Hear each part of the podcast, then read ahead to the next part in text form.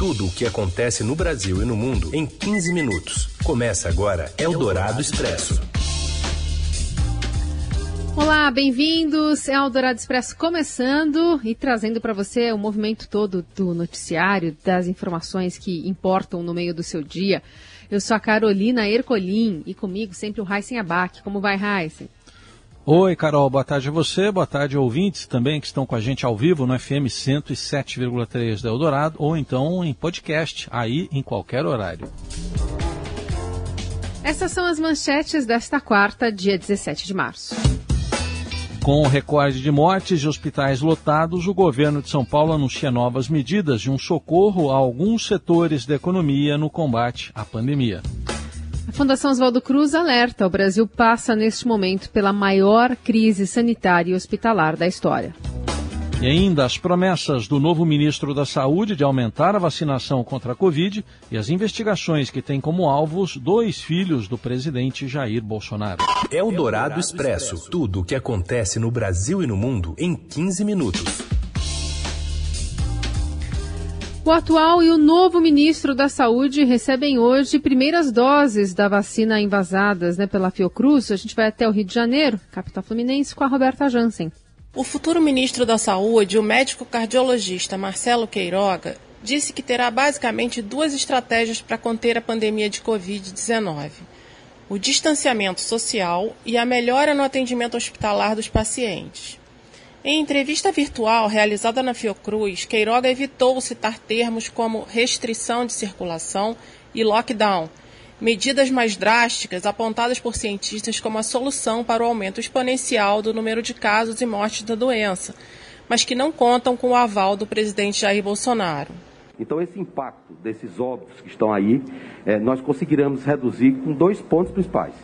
Primeiro, com políticas de distanciamento social própria que, que permita diminuir a circulação do vírus. Segundo, com uma melhora na capacidade assistencial dos nossos serviços hospitalares. A campanha da vacinação, como aqui nós já afirmamos, os resultados em relação à diminuição de internações e óbitos, isso é coisa que nós vamos ter a médio prazo. Essa cerimônia de hoje, aqui nessa instituição do Estado brasileiro, a Fundação Oswaldo Cruz, representa muito da nossa capacidade. Nós vamos ter, num curto espaço de tempo, uma autonomia para produzir essa vacina de tal sorte que garanta uma regularidade para uma campanha vacinal ampla no ano de 2021 e nos próximos anos, porque nós sabemos que essa doença tem o vírus com a capacidade de mutação, e todos os anos é preciso que, muito provavelmente, haja necessidade de vacinar a população.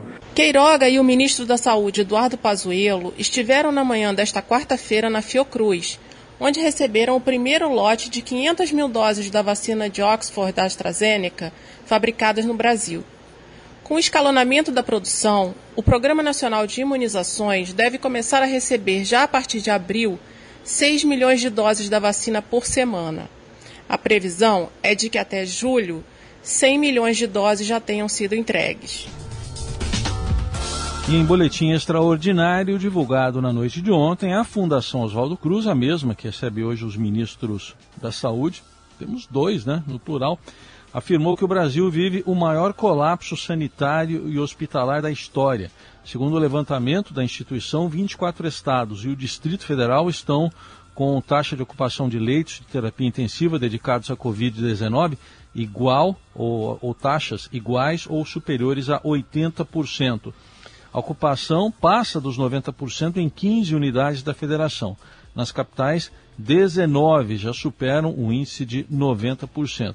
A situação é considerada extremamente crítica pelos técnicos da Fiocruz. O boletim recomenda ampliação das medidas de distanciamento físico e social, o uso de máscaras em larga escala e a aceleração da vacinação como formas de reversão do quadro.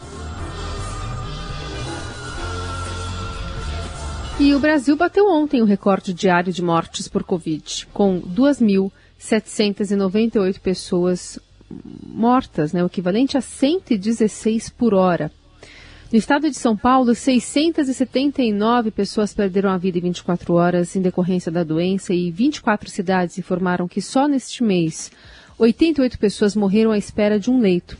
Nove estados, Acre, Goiás, Mato Grosso, Mato Grosso do Sul, Paraíba, Rio Grande do Sul, Santa Catarina, São Paulo e Tocantins, estão com a média mensal de óbitos mais alta desde o começo da pandemia. A ocupação das vagas de UTIs no estado de São Paulo é de 90% em média. Os maiores números de mortos na fila por vagas para a internação foram relatados em Bauru, Taboão da Serra, Ribeirão Pires e Franco da Rocha. O governador de São Paulo, João Dória, anunciou uma série de medidas de apoio aos microempreendedores em coletiva de imprensa no início da tarde desta quarta-feira no Palácio dos Bandeirantes. Entre elas, um pacote de 100 milhões de reais em créditos aos setores de bares, restaurantes, beleza, comércio, academia e eventos através do Banco do Povo Estadual. Também está proibido o corte no fornecimento de gás e água ao comércio e aos serviços até 30 de abril. Inicialmente essa medida iria até 31 de março, agora é prorrogada até 30 de abril. E há ainda a previsão de isenção de impostos sobre o leite pasteurizado e diminuição do ICMS sobre as carnes, de 13% para 7%. Número de passageiros transportados nos trens do metrô e da CPTM e nos ônibus da MTU teve uma queda de 62% nos primeiros dois dias da fase emergencial, que ampliou as restrições ao comércio e serviços no combate ao avanço da pandemia. Segundo o secretário estadual de Transportes Metropolitanos, Alexandre Baldi, essa redução ainda é inferior ao índice alcançado em março do ano passado, no início da pandemia, que chegou a 82%. Em entrevista à Rádio Dourado, ele disse, no entanto, que é difícil conter aglomerações em um sistema de transportes projetado para isso.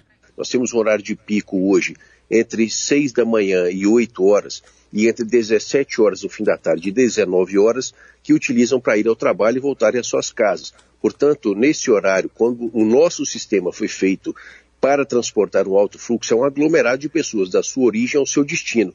Nós temos sim um volume de pessoas bem expressivo e, obviamente, que nas plataformas concebidas e construídas para transportar esse fluxo, as imagens falam por si e ainda o sistema serve para transportar esse alto fluxo de pessoas.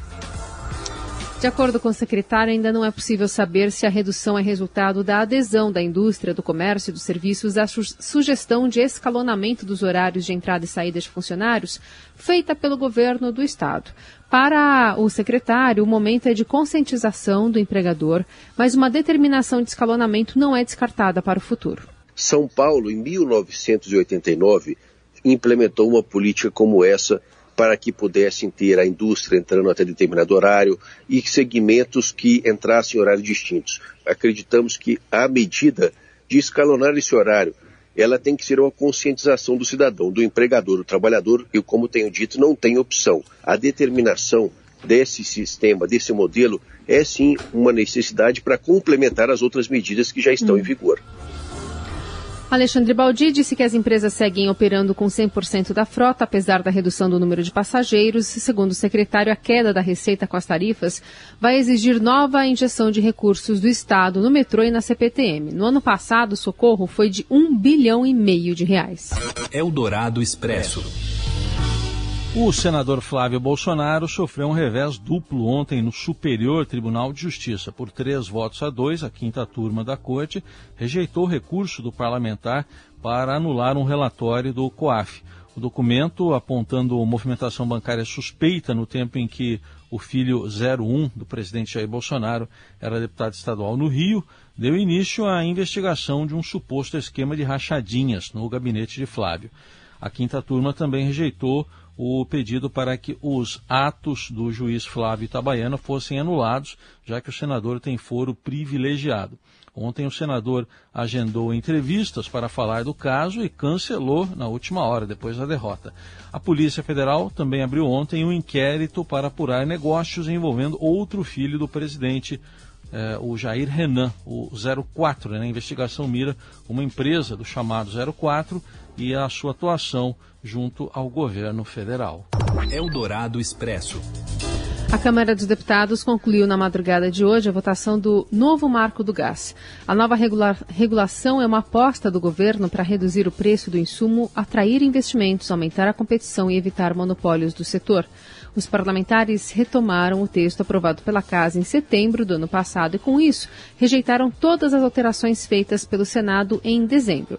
A queda de custo deve atingir os principais consumidores do gás natural, como a indústria e o setor de energia termoelétrica, mas o governo espera que a redução seja repassada ao consumidor final. Segundo a empresa de pesquisa energética, o novo marco regulatório tem o potencial de atrair investimentos de até 60 bilhões de reais para o setor com a quebra do monopólio da Petrobras. Esse texto agora segue para a sanção do presidente Bolsonaro. Você ouve Eldorado Expresso. Seguimos com as principais notícias desta quarta-feira, agora para avisar que olha o Salgueiro aí, gente. Não é, não é carnaval. Corinthians enfrenta o Salgueiro na Copa do Brasil hoje à noite, lá em Pernambuco. Mais informações com Rafael Ramos. Olá, boa tarde. O Corinthians estreia nessa quarta-feira, às nove e meia da noite, na Copa do Brasil, contra o Salgueiro em Pernambuco. O duelo será em partida única e o Corinthians tem a vantagem do empate para avançar na competição. A equipe do técnico Wagner Mancini chega embalada depois de duas vitórias do Campeonato Paulista contra Ponte Preta e São Caetano e contará ainda com reforço de atletas que estavam em quarentena depois do surto de Covid que afetou o Corinthians nas últimas semanas. Apesar de ser amplamente favorito, o Corinthians deverá ter um duelo difícil pela frente. Isso porque o Salgueiro acumula feitos históricos nos últimos anos e é o atual campeão pernambucano. Mesmo assim, uma eliminação precoce seria um desastre para o Corinthians, não apenas do ponto de vista esportivo, mas também financeiro, já que a Copa do Brasil distribui prêmios milionários para os seus participantes. Eldorado Expresso. Sala cala, o jornal prepara quem está na sala com pipoca e bala e o urubu sai voando. Elis faria 76 anos neste 17 de março. E é nessa quarta-feira que também chega ao mercado o importante álbum da cantora, o conhecido Disco da Cadeira, né, por causa da foto que estampa o trabalho. É uma obra-prima, lançada em 72, foi o primeiro com arranjos de César Camargo Mariano e produção de Roberto Menescal. O álbum chega agora com a nova mixagem e masterização em CD, vinil e nas plataformas digitais. A nova edição é dirigida pelo filho mais velho da cantora, João Marcelo Boscoli, e chega, portanto, agora também com novidades contadas nas minúcias ali na reportagem do Estadão que conversou com o João Marcelo.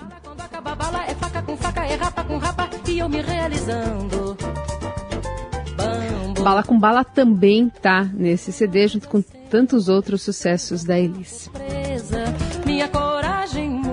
Parece uma música atual, não? Fita em série que se preza, dizem, reza, acaba sempre no melhor pedaço. E é com Elis que a gente encerra então este Eldorado Expresso. Para você uma ótima quarta. Até amanhã, Raíssa. Tchau, Carol. Valeu, gente. Obrigado pela companhia. Até amanhã. Manso. O tempo corre, o suor escorre, vem alguém de fora e a um corre, corre e o mocinho chegando. Você ouviu Eldorado Expresso tudo o que acontece no Brasil e no mundo em 15 minutos.